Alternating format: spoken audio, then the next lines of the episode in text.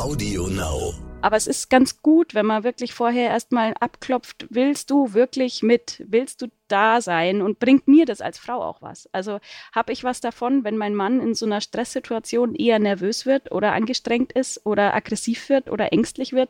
Also das kann ja total anstecken und das ist absolut kontraproduktiv, weil man muss einfach entspannt sein, äh, damit die Geburt äh, möglichst gut wird. Oh Mama. Räumt ihr bitte mal euren Scheiß hier weg. Mami, chill mal deine Base. Herzlich willkommen und schön, dass ihr wieder dabei seid bei einer neuen Folge von Elterngespräch, dem Podcast-Talk von Eltern für Eltern. Ich bin Julia Schmidt-Jorzig, habe selbst drei Kinder und jeden Tag neue Fragen rund ums Familienleben. Heute an Susanne Pahler. Sie hat selbst zwei Jungs zur Welt gebracht und ist darüber hinaus freie Journalistin für alle Themen rund um Reisen, Familie, Medizin und Psychologie. Unter anderem für die beiden Elternhefte. Denn für alle, die es immer noch nicht wissen, es gibt nicht nur Eltern, sondern auch Elternfamily. Beide mindestens ebenso bunt und interessant wie dieser Podcast. Aber zurück zu Susanne. Denn für die neue Elternratgeberbuchreihe hat sie ein ganz tolles praktisches Handbuch zum Thema selbstbestimmte Geburt geschrieben. Und dabei vor allem ganz viel über die psychologischen Aspekte, also die innere Vorbereitung recherchiert. Über Ängste, Blockaden und Schmerzerwartungen und vor allem, wie man all das überwinden kann. Darüber werde ich jetzt mit ihr sprechen. Wer einen ganz klassischen Geburtsvorbereitungskurs zum Hören sucht, den gibt es natürlich auch bei uns in einer früheren Folge. Gern reinhören. Allerdings sprechen wir hier auch unter anderem über die Rolle der Ernährung in Bezug auf die Geburt. Also alles spannend. Einfach dranbleiben. Hallo, Susanne. Ja, hallo Julia. Susanne, warum fandst du es als Journalistin spannend, dich dem Thema nochmal zu widmen? Du hast es ja eigentlich schon hinter dir. Ja, das stimmt. Aber die Anfrage, das Buch zu schreiben, kam, als mein zweiter Sohn sechs Wochen alt war. Also Oha, insofern okay. war das Thema da schon noch sehr präsent. Ja. Und ich weiß nicht, wie es wie es anderen Frauen geht, aber ich glaube, ganz ähnlich nach der Geburt interessiert einen eigentlich am meisten Geburt. Also ich frage immer alle Frauen eigentlich, und wie lief's? Wie war es bei dir? Und äh, mir ist da kein Detail so genau eigentlich. Also ich finde das wirklich super faszinierend. Das ist irgendwie voll mein Thema. Wusste ich vorher auch nicht, aber ist so. Und äh, es packt mich immer total. Also wenn ich jetzt auch so drüber spreche, macht mir das immer Gänsehaut. Das ist einfach so ein elementares Ding. Ja. Ähm, finde ich super. Ja. Ja, es ist ja immer so ein bisschen so eine Gratwanderung, jetzt mal ein bisschen geplaudert. Ich weiß nicht, wie es dir geht. Man hat ja diesen Impuls leider auch, wenn jemand kurz vor der Geburt ist. Und da denke ich immer, die Details will man eigentlich nicht so genau wissen. Das stimmt. Das ist, das ist jetzt sozusagen äh, die, die Gratwanderung, die wir hinkriegen müssen. Äh, ein, und zwar gar nicht, um Angst zu machen, ne, sondern es geht ja darum, es ist ja was total Eigenes und es ist eben nicht total planbar. Und keiner kann dir sagen, wie es wird. Und das ist ja das, was wir heute alle so schlecht können. Mhm. Dieses, ich hab's nicht im Griff, ne? Ja, und und ja. was, was wird dann? Aber wir wollen ja heute darüber sprechen, und das finde ich, hast du super zusammengetragen in dem Buch. Was ist denn der Anteil, den ich, den ich sehr wohl in der Hand habe? Mhm. Was ist das, was ich so ein bisschen, wo ich mich so ein bisschen innerlich vorbereiten kann? Fangen wir mal vielleicht ganz klassisch an, die Rolle des Geburtsortes. Wie, wie, wie mache ich das? Wie, wie gehe ich da am besten vor, um zu wissen, was, was passt und was ist empfehlenswert, nach dem, was du recherchiert hast? Mhm. Ja, also die Wahl des Geburtsortes ist tatsächlich ziemlich entscheidend. Also es hat wirklich eine, spielt eine große Rolle, wo ich mich da befinde während der Geburt, weil es einfach ein Prozess des Loslassens ist. Und dafür muss ich in die Umgebung, in die Leute, die da sind, ähm, vertrauen können. Und eigentlich, also man hat ja jetzt nicht so viele Möglichkeiten. Also man hat die Möglichkeit, in die Klinik zu gehen. Ähm, das machen 98 Prozent der Frauen ungefähr, also fast jede. Man kann auch ins Geburtshaus gehen oder zu Hause das Kind kriegen. Und da muss man sich einfach vorher informieren, was zu einem selber passt. Also was die Vorteile sind, was die Nachteile sind. Die Risiken, das ist jetzt so das Erste, was einem immer so in den Kopf kommt, die sind eigentlich überall gleich. Also es, ist, es gibt immer jedes Jahr neue Studien, eine Geburt im Geburtshaus oder im, im Zuhause ist tatsächlich genauso sicher, wenn nicht sogar sicherer als in der Klinik. Wie, wie genau, wo, worauf fußt das, wenn du sagst, ist genauso sicher? Das fußt auf der Sterblichkeit der Kinder. Also es ist natürlich Ja, eine, okay. eine fiese, fiese Sache, sich damit irgendwie zu beschäftigen. Aber es ist tatsächlich so, ähm, Wir wollen ja Evidenzbasiertheit, das passt doch. Es Ja. ist so, ne? Also ich meine, wenn wir gucken, was ist wirklich realistisch, gefährlicher, genau, dann wollen wir darum nicht ein Gefühl, ja sondern eine. Zahl. Genau. Richtig, ja. Und da gibt es eben die Gesellschaft für Qualität in der außerklinischen Geburtshilfe, so nennt sich die, und die untersuchen das jedes Jahr ganz genau. Und das ist tatsächlich so, ich bin ja jetzt gar keine Verfechterin von irgendwie Geburtshaus oder zu Hause das Kind bekommen, mhm. das muss jeder für sich entscheiden. Aber ich fand es total interessant, dass es tatsächlich kein höheres Risiko gibt, das Kind im Geburtshaus zu kriegen oder in der Klinik. Aha. Es ist echt für mich eine News und ich finde es total spannend, weil ähm, das ja im Grunde schon ganz viel darüber erzählt, wie man Fakten wahrnimmt. Mhm. Ne? Also Fakten bleiben immer Fakten, aber es kommt ja darauf an, wie du sie persönlich wahrnimmst. Und wenn genau. du sagst, also nicht du jetzt du, sondern Mann, mhm. also Mann im Sinne von M-A-N, wie man sie wahrnimmt. Für mich war das, also für mich wird das nicht in Frage gekommen zu Hause oder, oder im Geburtshaus, weil ich einfach ein ängstlicher Typ bin. Mhm. Wahrscheinlich hätte ich diese, diese Fakten einfach ausgeblendet. Für mich hat es nicht gepasst und ich war sozusagen fast froh, dass ich nicht normal gebären äh, sollte mhm. Ärztliche Empfehlung, dass ich dachte, Gott, Gott sei Dank, diese, das ist mir irgendwie abgenommen worden. Mhm. Aber interessant zu wissen. Okay, das ist ja schon mal gut. Und wenn ich jetzt sozusagen, du hast da irgendwie sowas, ähm, so ein Wort wie Entscheidungsbaum. What is ja. it? Genau. Also ich habe in meinem Buch einen Entscheidungsbaum entwickelt, äh, der zeigt so eine leichte Tendenz, was so das Richtige für einen ist. Also wenn man mhm. zum Beispiel Komplikationen in der Schwangerschaft hat, dann muss man auf jeden Fall in die Klinik. Oder wenn sich, wenn man irgendwie krank ist, wo man einfach weiß, das geht sowieso nicht im Geburtshaus. Da, also auch deswegen sind die Geburten im Geburtshaus oder, in, oder zu Hause so sicher, weil alle Risikofaktoren ausgeschlossen wird. Also da geht's dann halt einfach nicht. Oder wenn ich. Und ähm, das ist auch die klare Empfehlung, die wir hier aussprechen wollen. Absolut, ne? also das absolut. glaube ich schon. Ja, ja. Diesen ja, ja. Versuch bitte genau. das machen, wird auch jeder auch Arzt und jede Hebamme wird ja. es so für einen entscheiden und das ist dann auch richtig so. Ja. Dann, wenn man zum Beispiel nicht so gut vor fremden Menschen preisgibt, sage ich jetzt mal, der mhm. ist eigentlich in einem Geburtshaus zum Beispiel besser aufgehoben, weil man die Hebammen ja. vorher kennt. Also es ist auch ein Team, es ist jetzt nicht nur eine, aber man sieht die alle vorher schon mal und hat da irgendwie ein Gespür für die Menschen. Oder ähm, wenn man sagt, wie du, ich bin eher der ängstliche Typ, ich brauche die medizinischen Gerätschaften im Hintergrund, das gibt mir Sicherheit, dann ist die Klinik das Richtige. Und dieser Entscheidungsbaum führt eben durch ähm, so verschiedene Aspekte und dann kriegt man so ein bisschen eine Tendenz, wo es hingehen könnte. Ähm, letztlich muss man aber dann natürlich doch nochmal sich genau informieren, welche Vorteile hat was, welche Nachteile hat was, wo fühle ich mich am wohlsten und danach muss man dann gehen. Also da muss man ganz klar den Bauch entscheiden lassen.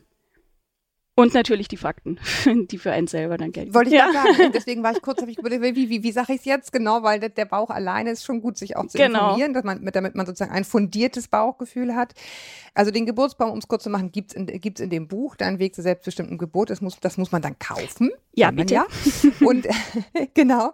Und was ich nochmal jetzt zumindest in diesem Zusammenhang erwähnenswert finde, ist, du kannst ja auch sagen, ich gehe in, in, in ein Geburtshaus und dann passiert was Unvorhergesehenes und man geht in die. Klinik. Und wie kann ich dann noch okay sein mit der Situation? Das erlebe ich bei vielen, ja, dass die dann ganz Die sind dann natürlich wahnsinnig sind, enttäuscht. Genau. Das darf man auch sein, weil das ist natürlich eine Vorstellung, die man so hat und mit sich rumträgt und man wünscht sich das dann auch.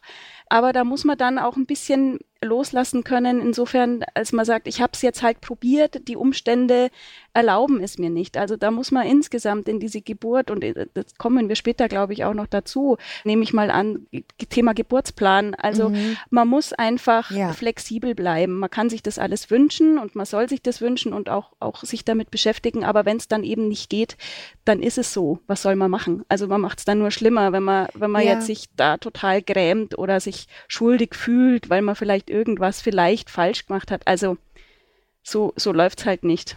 Ja, und, und ehrlich gesagt, je länger das her ist und je länger ich das mache und du das machst, desto klarer wird einem auch, das ist ein bisschen ins Wasser geschmissen werden, aber es ist genau das, was du als Eltern unbedingt ja, brauchst. Das stimmt. Diese Flexibilität. Ja. Und je, es ist ein bisschen ein hartes Learning am Anfang, aber es ist, es ist ganz sicher nicht so, wie du es dir vorstellst. Ja. Und das heißt nicht, dass es irgendwie dover ist oder schlimmer oder keine Ahnung. Es ist nur mit Sicherheit immer anders, als du es mm. planst. Ja, es gibt bestimmt auch Momente, wo es dann so läuft, wie man sich vorstellt, aber die sind, die sind etwas rarer gesät, genau, als man sich wünscht vielleicht. Ja, genau. Und, und das ist gewissermaßen auch das Glück, so empfinde ich das jedenfalls beim Kinderhaben.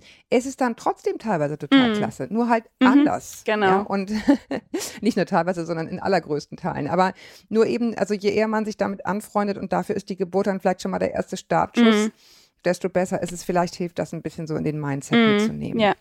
Lass uns noch mal einmal ganz kurz ein bisschen langweilig bleiben, aber bei den Vor- und Nachteilen. Was ist der Vorteil zum, also wir haben gesprochen über das Geburtshaus, man hat ein Team, was man kennt, was einen schon vorher so ein bisschen begleitet hat.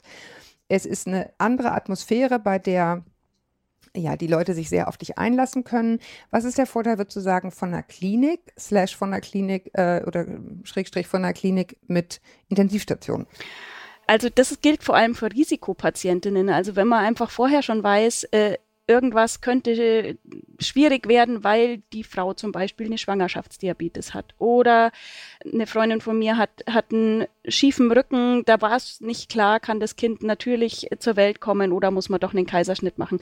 Für solche Fälle ist dann natürlich die Klinik einfach äh, super schnell und bestens ausgerüstet.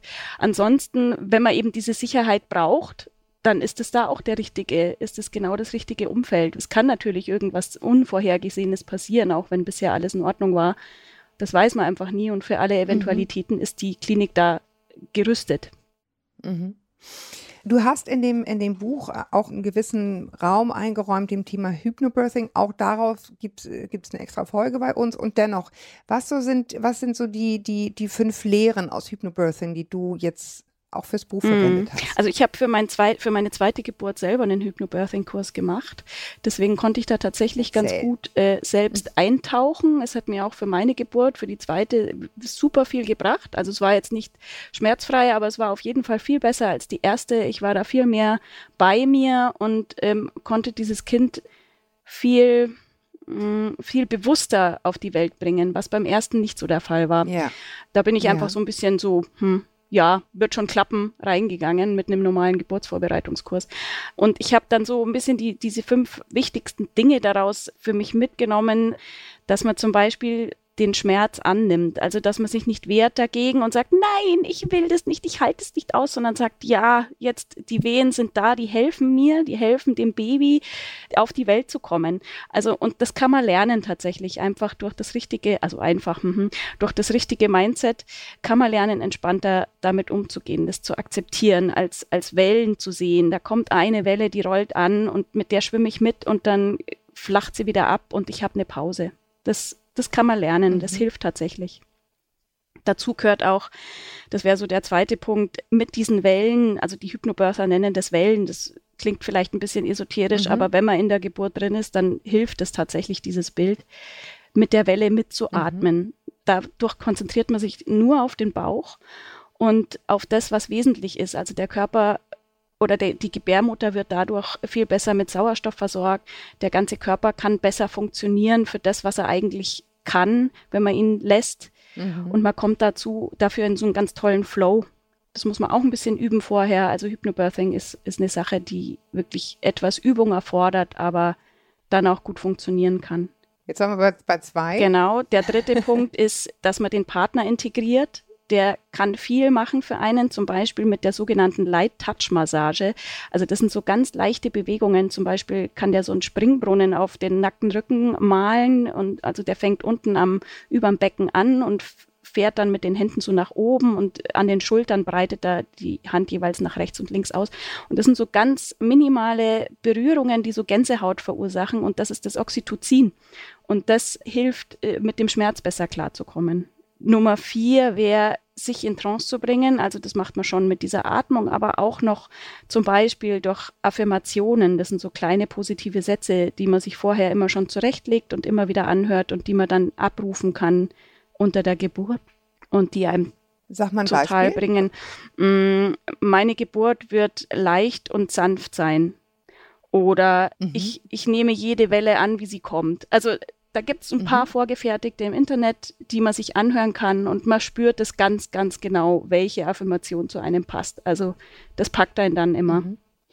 Das ist zum Beispiel eine Art, in die, in die Trance zu kommen. Das programmiert das Unterbewusstsein auf Entspannung um. Also das ist ein ganz toller Mechanismus, der das Gehirn alleine macht. Man muss es ihm nur immer wieder vorbeten quasi. Und dadurch wird man leichter ruhig. Also das ist dann wirklich so ein Automatismus. Man hört es dann und kommt sofort runter. Und das bringt auch total viel. Das kann man dann während der Geburt hören oder sich vorsagen. Ich kann sagen, es bringt sogar was bei Mathearbeiten. Ich habe neulich meinen Sohn gezwungen, das zu machen und zu sagen, bitte jetzt nicht immer jeden Morgen schon, ich würde es eh, ich werde es eh ver. Ich Ja, man nicht, es kennt, man kennt hat. das ja Ähm, aus dem normalen äh, Leben genau. auch, genau. So gewisse aber Manteln. sagen, ich werde diese Arbeit ruhig und, äh, und konzentriert schreiben. Ich werde diese Arbeit ruhig und konzentriert schreiben. Und er sagt, es hat ein bisschen Genau. Und der fünfte wichtige Punkt ist, dass man das Kind auf die Welt schiebt oder drückt. Also es heißt ja Pressphase eigentlich, was ein ganz schlimmes Wording ist. Es gibt so- sowieso in der Geburtshilfe ganz schlimme Wörter, die man eigentlich gar nicht verwenden durf, Ja. darf. Austreibungsphase auch sehr schön. Entbindung geht Oh. eigentlich auch nicht. Also weil du wirst nicht entbunden von irgendwas, sondern du Stimmt. bringst Habe das ich noch Kind drüber auf die nachgedacht, Welt. aber du hast total recht. Ja, ja, klar. Das ist halt so, Entbindung, oh schrecklich, will man ja überhaupt nicht, im Ja. Gegenteil. genau, und auch diese Ne? Also im Sinne von, man will sich ja binden. Ja, ja, Ja. stimmt. Mhm. Also ich weiß schon, was damit gemeint sein soll, dass man die Nabelschnur durchschneidet. Aber also aufs Große gedacht ist das einfach kein gutes Wort. Ähm, Ich finde es. Genau, und auch diese Pressphase eben, äh, man kann ja auch sagen, einfach die Geburt. Es ist das, das letzte Stadium der, der, der Geburt. Ähm, und da ist es besser zu drücken und das macht man auch mit einer, mit einer Atmung, äh, die die Hypnobirther Geburtsatmung nennen. Und das ist so ein bisschen wie, wenn man groß aufs Klo muss. Also einmal tief und kräftig einatmen und dann die Luft nach unten schicken und damit das Baby anschieben. Und das Mhm. kann man auch üben. Und ehrlich gesagt, ich habe es nicht geschafft bei der Geburt dann. Also meine, meine Hebamme war, war super, die wusste, was Hypnobirthing ist. Die hat gesagt, sie findet das toll, dass ich das mache, ich mache das super. Und da hat sie dann so ein bisschen gemerkt, dass ich das nicht, dass das nicht funktioniert und hat mich dann noch ein bisschen auf ihre Art angeleitet und das hat dann für mich super funktioniert. Dann ging es vorwärts und dann ging es auch schnell. Also es ist so ein, das Hypnobirthing-Konzept kann funktionieren. Ich glaube da auch dran, aber es ist halt schon in gewissen. Manchmal ist es schwierig. Vielleicht habe ich auch zu wenig geübt. Wer weiß. Ja, wobei ich auch immer denke, so dieses irgendwas dann nicht schaffen, äh, es ist halt ein Versuch wert. genau. Ne? Genau. Äh, Es geht, geht ja gar nicht darum, irgendwelche Leistungen zu erbringen, sondern das Kind soll auf die Genau. Welt. Und es ist auf jeden Fall ein guter Weg, ähm, das auszuprobieren. ja. Also es kann nur besser werden damit. Wir haben das schon so ein bisschen mini, mini angeteasert. Was hat es mit der Luvenernährung auf sich in Bezug auf Mhm. Schwangerschaft? Ja, ich war da am Anfang so ein bisschen skeptisch, weil ich bin kein Fan von, äh, du darfst das nicht essen und äh, pass auf, dass du nicht zu viel und bla. Also ich will in der Schwangerschaft oder wollte in der Schwangerschaft auch unbedingt essen, worauf ich Bock habe und glaube da auch dran, dass der Körper einem sagt, was er braucht. Aber der Professor Dr. Frank Luven ist Leiter der Geburtshilfe an der Uni-Frauenklinik in Frankfurt am Main. Und der äh, Ja. hat erklärt, dass durch Ernährung man die Hormone steuern kann, die die Geburt anstoßen oder sie verkürzen oder auch erleichtern können. Und ähm, das hat mich dann doch äh, etwas, hat mir dann doch zu denken gegeben, weil es gibt diese Prostaglandine, die werden kurz vor der Geburt freigesetzt. Und die machen den Gebur Gebärmutterhals weich und öffnen ihn und verkürzen ihn, also dass dieser ganze Geburtsprozess losgehen kann. Und die Prostaglandine wirken auch noch schmerzlindernd. Und die müssen aber an einer bestimmten Stelle im Körper andocken können. Äh, es wird gleich spannender, Moment. Mhm. Jetzt kommt nämlich das Nee, nee, ich bin total leise schon, weil ich finde es mega spannend. Ich liebe Ja. solche Themen. Nur Jetzt zu. kommt nämlich das Insulin in, ins Spiel und damit die Ernährung. Also Insulin steckt in Lebensmitteln mit hohem glykämischen Index. Das sind sowas, so schöne Sachen wie äh, Kartoffeln, Chips, genau, Zucker. süßes Pizza, das, was man halt gern mag. Kartoffeln, Hirse. Und dieses Insulin besetzt die Stellen für die Prostaglandine im Körper. Das heißt, wenn da jetzt ein Insulin angedockt ist, kann das Prostaglandin, das eigentlich die Geburt äh, besser macht, nicht so wirken, wie es wirken könnte. Also es kann die Geburt so ein bisschen behindern. Und deswegen empfiehlt der Professor, dass man sechs Wochen vor dem errechneten Geburtstermin den Blutzuckerspiegel möglichst gering hält. Also dass man ab sechs Wochen vor ET mehr Hülsenfrüchte isst, Fisch, Eier, Milchprodukte, das ist alles gut, Nüsse, Äpfel, Obst, Pflanzliche Pilze, Proteine. Tofu, sowas, genau. Und dann eben weniger Nudeln, Ja. Pizza, Quatsch. Da gibt es so Tabellen im Internet, da kann man das genau nachlesen für die Leute, die das interessiert. Wir wollen an dieser Stelle hervorheben, dass das immer wahnsinnig gesund ist, sich so zu ernähren. Jetzt nicht mit tonnenweisen Eiern und, und, und fleischlichen Proteinen, aber viele, viele Hülsenfrüchte, wenig Ja, Chips. genau. Und wer da jetzt aber keinen Bock drauf hat, das sechs Wochen lang zu machen, der, der für den kann es auch schon gut sein, dass man so 36 Stunden vor dem errechneten Termin macht oder wenn man merkt, so ich glaube, es geht jetzt bald los, dass man da einfach anfängt, dann kann das auch schon was helfen. Das ist für die für die gemäßigteren für die gemäßigtere Fraktion vielleicht dann ein Weg. Aber es ist ja spannend, das muss ich nochmal alles genauer ja. recherchieren mit dieser, mit dieser Einflussnahme auf die Hormone, weil ich meine, ich bin ja schon fast wieder sozusagen hinten raus. Im Sinne von, ich steuere schon mit großen Schritten auf die Menopause mhm. zu. Naja, noch nicht ganz, aber irgendwie so ja. die Richtung. Und ich meine, auch da ist es ja nicht unwichtig. Aber gut, das ist jetzt nicht unser Thema heute. Wir sind ja noch bei den frischen, jungen Müttern.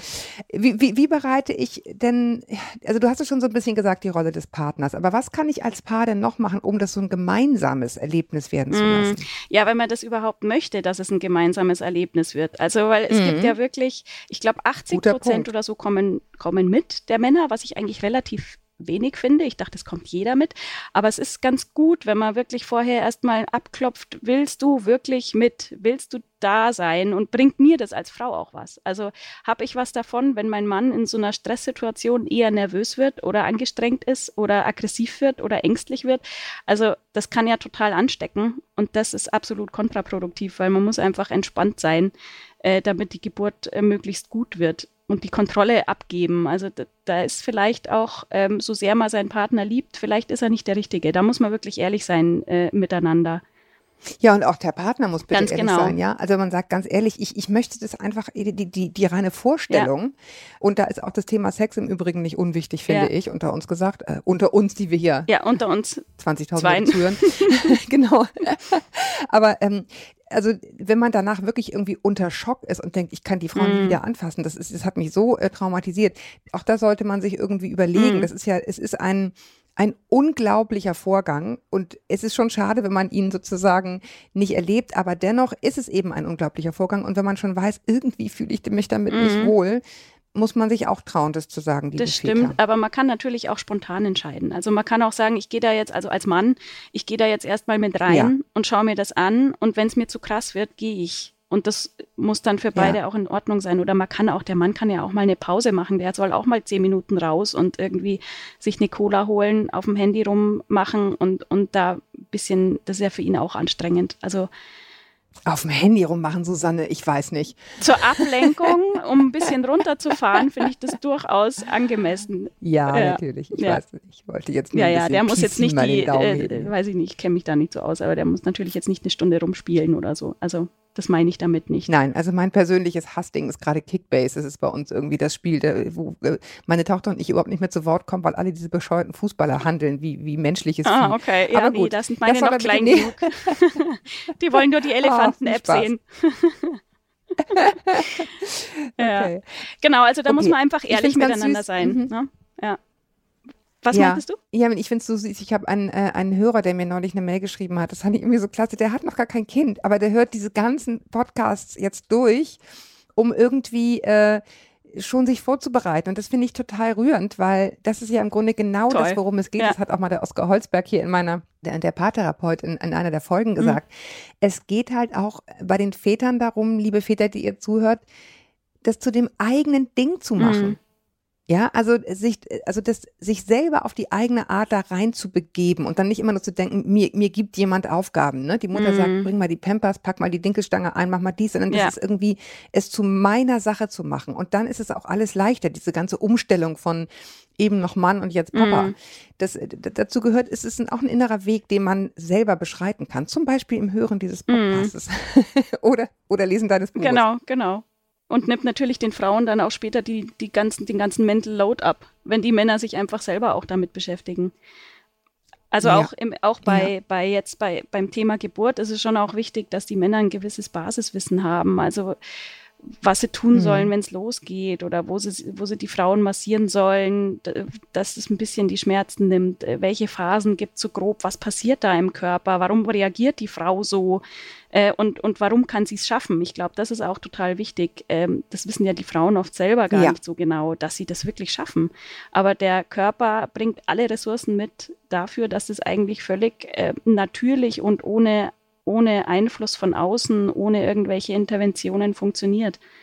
Also in den allermeisten Fällen ist es so. Ja, und das ist ja das, was ehrlich gesagt auch so faszinierend ist. Es, ne, also auch in unserem Gespräch klingt ja immer wieder an, das kann halt auch überwältigend sein und man hat das Gefühl, oh Gott, ich bin dem total ohnmächtig ausgeliefert, aber sich mal als Prämisse zu setzen, mein Körper wird es schaffen. Es ist unglaublich, was mein Körper hier leisten mm. wird können. Mm. Und genau. davon auszugehen, dass er das kann und schon milliardenfach gemacht ja. hat. Also jetzt nicht der eigene, Gott sei ja. Dank, sondern äh, einfach der, der, der weibliche Körper. Und das ist ähm, so, so tough das sozusagen im Einzelnen auch sein kann, finde ich ein unfassbar, ich meine, wir haben jetzt gerade dieses, dieses Hormon äh, irgendwie mm. so mhm. nebenbei erwähnt, dieses ganze Zusammenspiel. Ja des Körpers, damit dieser Moment kommt, in dem es losgeht. Das ist, das, das allein ist ein Krimi, deswegen ja. habe ich ganz ernsthaft mhm. gesagt, genau, das, das, ich höre wirklich interessiert zu, weil ich finde das immer wieder, fasziniert mich das aufs, aufs, aufs Irreste, dass man denkt, nach neun Monaten, wer sagt dem Körper mhm. denn jetzt? Und das ist so spannend, dieses Zusammenspiel von den Hormonen, also und, und von ja, allem. Ja, finde ich auch total. Und wenn man sich das mal bewusst macht, dann kriegt man da ein ganz anderes Vertrauen in den Körper und dann geht man auch ganz anders in die Geburt. Also das gibt einem eine enorme Sicherheit. Das ist richtig toll. Wir haben, oder du hast vorhin schon gesagt, äh, oder wir beide, dass es irgendwie natürlich nicht hundertprozentig planbar ist, aber du hast in deinem Buch auch erwähnt die Geburtswunschliste. Mhm. Sag mal. Genau. Was also normalerweise es? spricht man also eher vom Geburtsplan. Das ist gerade ja so, so ein bisschen so ein Trendthema, sage ich jetzt mal. Da geht es um, mhm. um Wünsche und Vorstellungen zum Ablauf und was man auf gar keinen Fall möchte. Und das Problem an diesem Wort, jetzt sind wir wieder bei den Wörtern, ich bin ja auch Journalistin, deswegen hänge ich mich mhm. da gern dran auf. Geburtsplan. Ja, immer zu, ich ähm, auch da kann man sich halt schnell mal festbeißen an so einer konkreten Vorstellung. Deswegen sage ich lieber Geburtswunschliste dazu, weil wünschen darf man sich mhm. ja viel und wenn es dann in Erfüllung geht, ist schön. Wenn nicht, dann ist es halt, ging es halt nicht. Und so eine Geburtswunschliste ist total super, weil man sich einfach ganz bewusst mit bestimmten Dingen auseinandersetzt, die während der Geburt passieren und passieren können und da kommt dann vor allem die Selbstbestimmtheit ins, ins Spiel. Also wenn man weiß, was man will, dann kann man auch bekommen, was man, was man, was man sich wünscht und was zu einem passt. Dann kann man fundierte Entscheidungen treffen.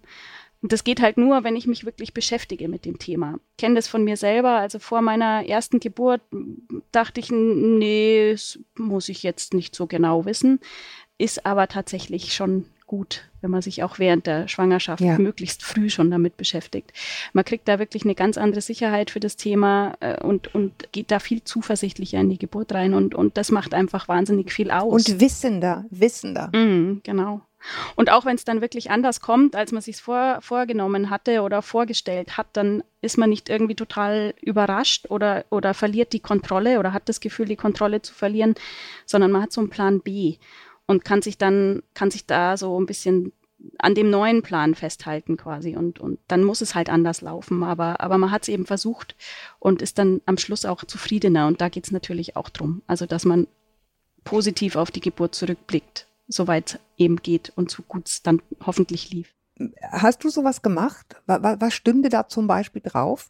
Ich hatte so ein bisschen einen internen Plan, ja, aber ich muss mal gerade überlegen. Nee, ich habe ich hab das Ding quasi im, in, bei der Anmeldung. Man geht ja so ein paar Wochen vor, der, vor, der, vor dem Termin in die Klinik und meldet sich an. Und da habe ich den Hebammen, die mich aufgenommen haben, quasi diktiert, was ich nicht möchte. Also ich habe gesagt, ich will auf gar keinen Fall einen Dammschnitt außer es ist unbedingt notwendig. Aber es wird immer noch tatsächlich oft so einfach geschnitten, weil die Ärzte denken, das ist jetzt besser. Aber das, also auch da muss man sich einfach einlesen. Das ist natürlich ein sehr schwieriges Thema, weil manche sagen, das ist gut und andere, aber die allermeisten, vor allem Hebammen, sagen, nein, man muss nicht schneiden. Also auch die, die Wunde heilt viel besser und äh, wenn es, das klingt immer so schlimm, aber wenn das, wenn das Gewebe reißt, heilt es viel besser und es tut auch nicht so weh alles. Also zum Beispiel Dammschnitt war für mich ganz klar, möchte ich nicht. Zugang möchte ich nicht. Also man kriegt ja, wenn man dann mit Wehen in die Klinik kommt, kriegen die meisten Frauen erstmal eine Nadel, eine Kanüle in den Arm.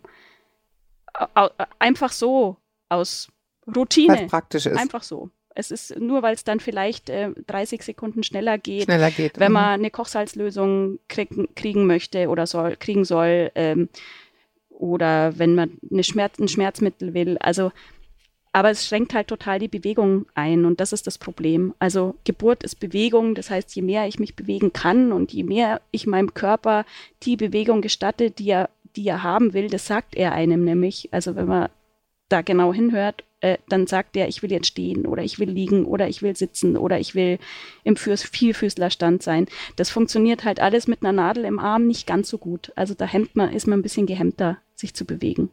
Mhm. Da haben sie bei mir erstmal so ein bisschen, hm, ja, müssen wir mal schauen, wer dann der Oberarzt ist. Dann können wir das vielleicht machen, also lassen quasi. Und als ich dann ankam, war das tatsächlich vermerkt und ich habe keine, keinen Zugang gekriegt. Ähm, das hat dann gut geklappt. Darf ich noch was hinzufügen? Ja, Weil ich finde, man kann das, also was heißt, ich finde, ich weiß aus eigener Erfahrung, man kann das auch machen, wenn man einen Kaiserschnitt mhm. hat. Dann kann man auch sagen, was man will und was Absolut. man nicht will. Ja. Ja. ja, also dann ist es ja wirklich sehr, sehr anders. Mhm. Es ist ein, also in meinem Fall war es jetzt ehrlich gesagt nicht in ein paar Minuten getan, mhm. aber normalerweise ist es in ein paar Minuten getan. Das heißt, der Tunnel von Nichtmutter zu Mutter ist wahnsinnig kurz. Und ähm, dann liegst du noch im Aufwachraum vielleicht getrennt vom Kind. Also sich da zu überlegen, was mhm. will man, wo das Kind mhm. dann ist, wo, wo der Vater mit dem Kind dann ist, auch das kann man vorher erbitten genau. oder besprechen. Ja. In welches Handtuch wird das Kind eingewickelt? Ich hatte welche dabei. Ich habe diese Handtücher heute mhm. noch, in denen meine Kinder dann eingewickelt mhm. wurden. Und ich, das ist beim ersten Mal habe ich es nicht gewusst, beim zweiten Mal wusste ich es. Bitte auf keinen Fall das Kind anziehen. Ja, richtig. Ich habe mein erstes Kind wie so ein Püppchen mhm. angezogen in die Hand mhm. gekriegt. Das hat echt was mit mir mhm. gemacht oder nicht mhm. gemacht. Also auch das kann man schreiben. Ich möchte unbedingt, dass das Baby nackt Genau. Bleibt. Und dass es auch so schnell wie möglich zur Mutter kommt. Also einfach so, soweit es die Umstände genau. immer zulassen. Ja. Natürlich, wenn das Kind irgendwie Probleme ja. hatte bei der Geburt, dann muss es erstmal untersucht werden. Das ist schon klar. Aber es muss nicht äh, in der ersten, in den ersten zwei Minuten gewogen werden oder abgemessen werden oder gewaschen werden oder irgend sowas, sondern das muss zur Mutter ja. so schnell es geht. Wobei, also ich kann nur von meiner äh, Warte sagen, bei mir ist es das dann zu zunehmend von Kind zu Kind war das möglicher mhm. und ich konnte das nicht. Also wenn du da liegst auf diesem Tisch und, ähm, und du hast dieses Tuch vor der Nase und dann liegt noch ein Kind mhm. auf dir drauf. Also das war mir viel zu viel, mhm. obwohl ich nichts lieber wollte, als dieses mhm. Kind in die Hand nehmen oder in den Arm nehmen. Aber ich musste da erstmal selber sozusagen klarkommen. Ja. Also auch das ist ja, okay. aber gut, dass du Wenn man sagst. vorher sagt, bitte, mhm. bitte, ja. diese Flexibilität ja. einfach auch für sich selber, sich selbst zuzugestehen. Also man stellt sich dann vielleicht was vor und schreibt es in seine Wunschliste und dann während der Geburt denkt man, oder wie bei dir nach ja. der Geburt, denkt man, nee, das ist nicht richtig. Dann muss man das, da, muss man das auch sagen und darf man auch sagen. Also es ist eben diese Flexibilität. Man muss immer gucken und offen bleiben, was gerade am besten ist für einen. Ja, und und ehrlich gesagt, beim Thema Kaiserschnitt, das ist zumindest eines der wenigen Vorteile, ist, ähm, dass halt der Vater von vornherein nochmal viel schneller eine sehr wichtige mm, Rolle mm. bekommt, mm. Weil der dann halt der ist, der das Baby nackt auf die Brust kriegt, bis du ja, da bist. genau. Und das ist schon auch ein besonderer Einstieg, den, den, den Väter sonst manchmal nicht so schnell so, so intensiv mhm, haben. Mhm. Lass uns noch mal einmal über die Rolle der Erwartungen im Gehirn sprechen. Wir haben das bei Hypnobirthing schon so ein bisschen angerissen, mhm. aber was für ähm, Erwartungen gibt es noch? Wir haben auch Ängste, Blockaden, Schmerzerwartungen oben schon ein bisschen angeteasert. Was gibt es dazu zu mhm. sagen? Ja, es ist total entscheidend, was, was man sich vorstellt. Also es ist so ein bisschen wie bei dem Placebo-Effekt. Äh, wenn man eine Tablette mhm. nimmt, die keinen, keinen Wirkstoff hat, wirkt die ja trotzdem allein durch die Erwartung. Oder der äh, Nocebo-Effekt ist das Gegenteil. Es wirkt nicht, äh, wenn, wenn wenn man sich, ähm, nee, wenn man sich vorstellt, es wirkt nicht, dann tut sich auch nichts oder zumindest weniger. Mhm, mh. Und so ist es auch beim Schmerzempfinden. Also wenn das äh, Gehirn sich entscheidet, ich werde jetzt Schmerzen fühlen, dann wird man auch mehr Schmerzen fühlen. Also wehen tut weh, das ist wen tun weh, das ist sowas schon alleine auch wieder hier das Wort. Ähm, impliziert, es wird eine schmerzhafte Angelegenheit. Wenn man jetzt aber mit so einer Affirmation, die ich vorhin schon erwähnt habe, arbeitet und sagt, die Geburt mhm. wird leicht sein oder ich bin als Frau dazu gemacht, mein Kind aus eigener Kraft zu gebären, dann pflanzt man dem Hirn quasi positive Erwartungen ein und dann kann es gut sein, dass die Geburt auch schmerzärmer wird. Naja, und ich meine, wir reden hier wirklich von, von, also von Dingen, die sich öffnen müssen, ja. ja. Also, und zwar ganz praktisch im Körper öffnen müssen, damit es funktioniert. Und wenn ich dann verpresst irgendwie da sitze und denke, oh Gott, oh Gott, oh Gott, oh Gott, oh Gott, es kann nicht genau, funktionieren. Genau, genau. Es, ist, es ist besser, man macht es anders. Da gibt es so einen, so einen Kreislauf, der da wirkt. Also, je mehr Stress ich habe, je mehr Angst ich habe, desto enger werde ich natürlich, auch im wahrsten Sinn, und äh, kann nicht loslassen. Mhm. Und je entspannter mhm. ich bin, desto äh, leichter fällt es dem Körper auch, sich zu öffnen und loszulassen. Deswegen ist diese Entspannung total wichtig und dieses ganze Setting, das ganze Außenrum dass ich so, dass alles so gut läuft für mich oder so positiv ist, wie es geht in dem Moment. Gibt es da richtig Übungen? Ja, diese Affirmationen eben kann man sich immer Mhm. wieder anhören. Es gibt noch so eine Regenbogenentspannung, heißt es, aus dem Hypnobirthing. Die gibt's auch einfach im Internet, die kann man sich anhören. Ansonsten ist es viel, sich Wissen raufschaffen, also das, Mhm. was der Körper Ja, kann ja. und sich äh, positive Geburtserlebnisse in den Kopf holen. Ja. Also Ja, und bitte auch gerne Stopp sagen, wenn Leute anderen die schönsten Geschichten erzählen. Also, Ganz genau, da ganz wichtig. Also Leute ausbremsen. Natürlich will man, wenn man was Schlimmes erlebt hat, das gern weitergeben. Das ist auch ein bisschen tragisch im, im, im Thema, beim Thema Geburt, weil die Leute, die eine gute, die Frauen, die eine gute Geburt hatten, die hatten, haben einfach auch weniger Redebedarf.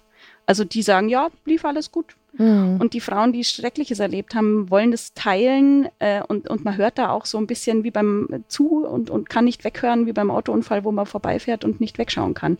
Aber da muss man sich Ja. wirklich selbst den Gefallen tun und sagen, du, ich verstehe total, dass du das Stopp. erzählen willst und es tut mir total leid, dass du es erlebt hast, aber vielleicht sprechen wir nach meiner Geburt drüber. Da wird, glaube ich, jeder Verständnis haben. ja. Ja. Ja. Nochmal ein, ein kleiner Exkurs zur Ä- Kommunikation im Kreissaal. Die nützt ja auch hinterher sehr, wenn man Mama ist, dass man in der Lage ist zu sagen, was man braucht. Was empfiehlst du zu dem Thema? Ja, wie du sagst, also äh, hingehen und sagen, was man braucht, ist total wichtig und das mögen die Hebammen und Ärzte und Ärztinnen auch. Also wenn du zum Beispiel Unterstützung brauchst, du weißt, du funktionierst am besten, wenn man dir sagt, du schaffst es, du schaffst es, dann äh, kann man das vorher schon denen erklären. Also entweder bei der Anmeldung oder schon, oder wenn, wenn du schon in, in, in den Wehen bist und da ankommst. Oder manche Leute haben auch eher so ein, äh, so ein, so ein Ruhebedürfnis, die wollen nicht so gestört werden, ähm, dann aber jemanden im Hintergrund Mhm. wissen, dann weiß die Hebamme auch, okay, ich quatsch die jetzt nicht voll, was sowieso immer eigentlich schlecht ist, sondern ich bin da und gebe ihr das Gefühl, da zu sein. Wobei das natürlich auch schwierig ist in unserer ähm, in unserem Gesundheitssystem im Moment, weil die Hebammen teilweise vier bis fünf oder noch mehr Geburten gleichzeitig betreuen müssen. Also ganz, ganz anderes Thema, aber eins zu eins Betreuung wäre halt das Beste, gibt's eigentlich in der Klinik nicht. Das gibt's halt dann nur im Geburtshaus. Ja, wobei gerade, mh, ich finde ja gerade, wenn das so Mhm. ist, also das gehört ja für mich auch zu einer guten Vorbereitung dazu, realistisch einzuschätzen, was wird mich da erwarten. Mhm. Ne? Das ist, äh, es ist Nacht, es ist vielleicht noch, keine Ahnung, Vollmond, stimmt ja alles gar nicht, dass da mehr Geburten sind, aber ich sage jetzt mal ein Beispiel, Mhm. ja, so. Und, ähm, und ich muss einfach wissen, die Frau, die dort arbeitet, ist super erfahren und nett und keine Ahnung, aber sie wird wahrscheinlich drei, vier Kreissäle parallel betreuen.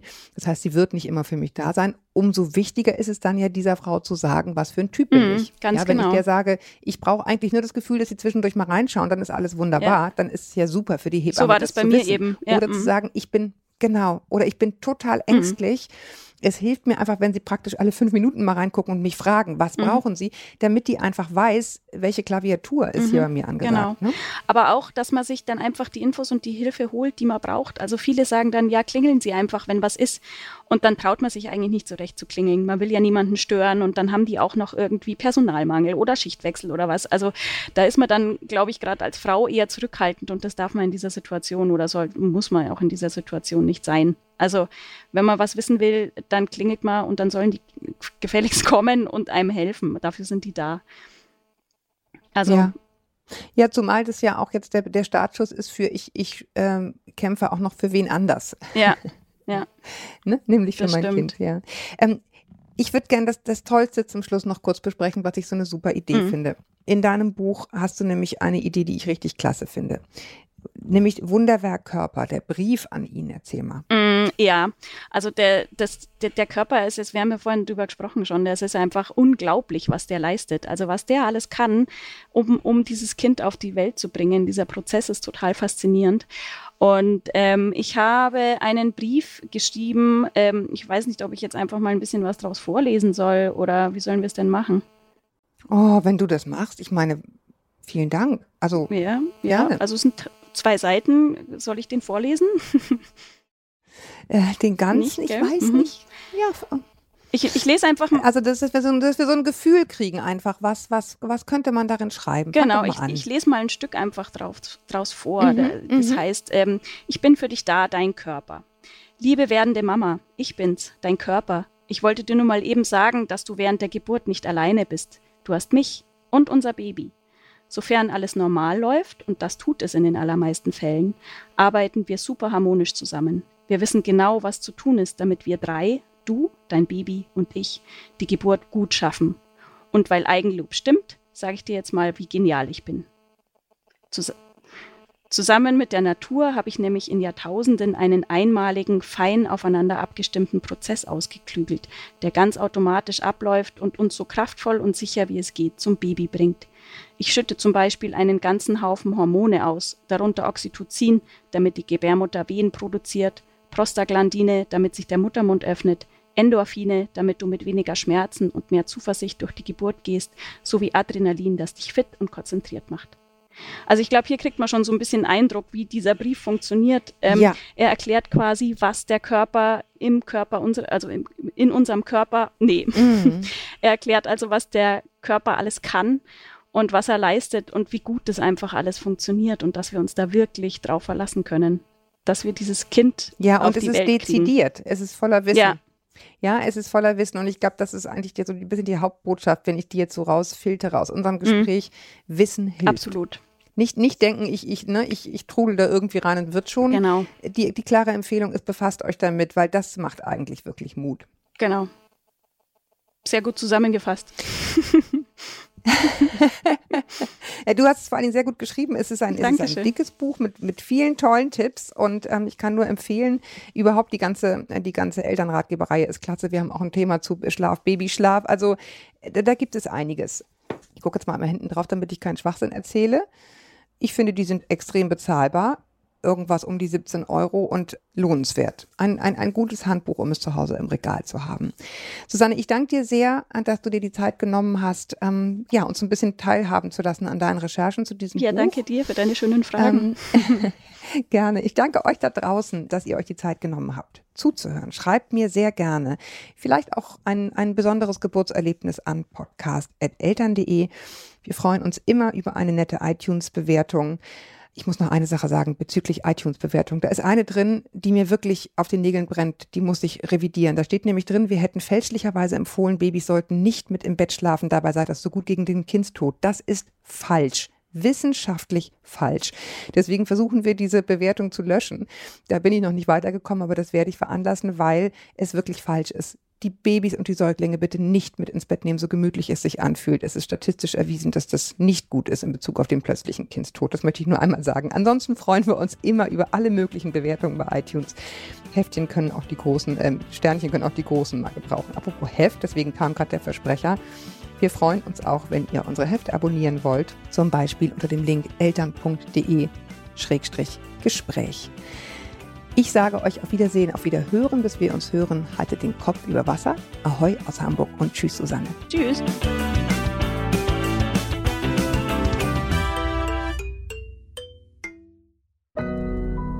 Audio Now.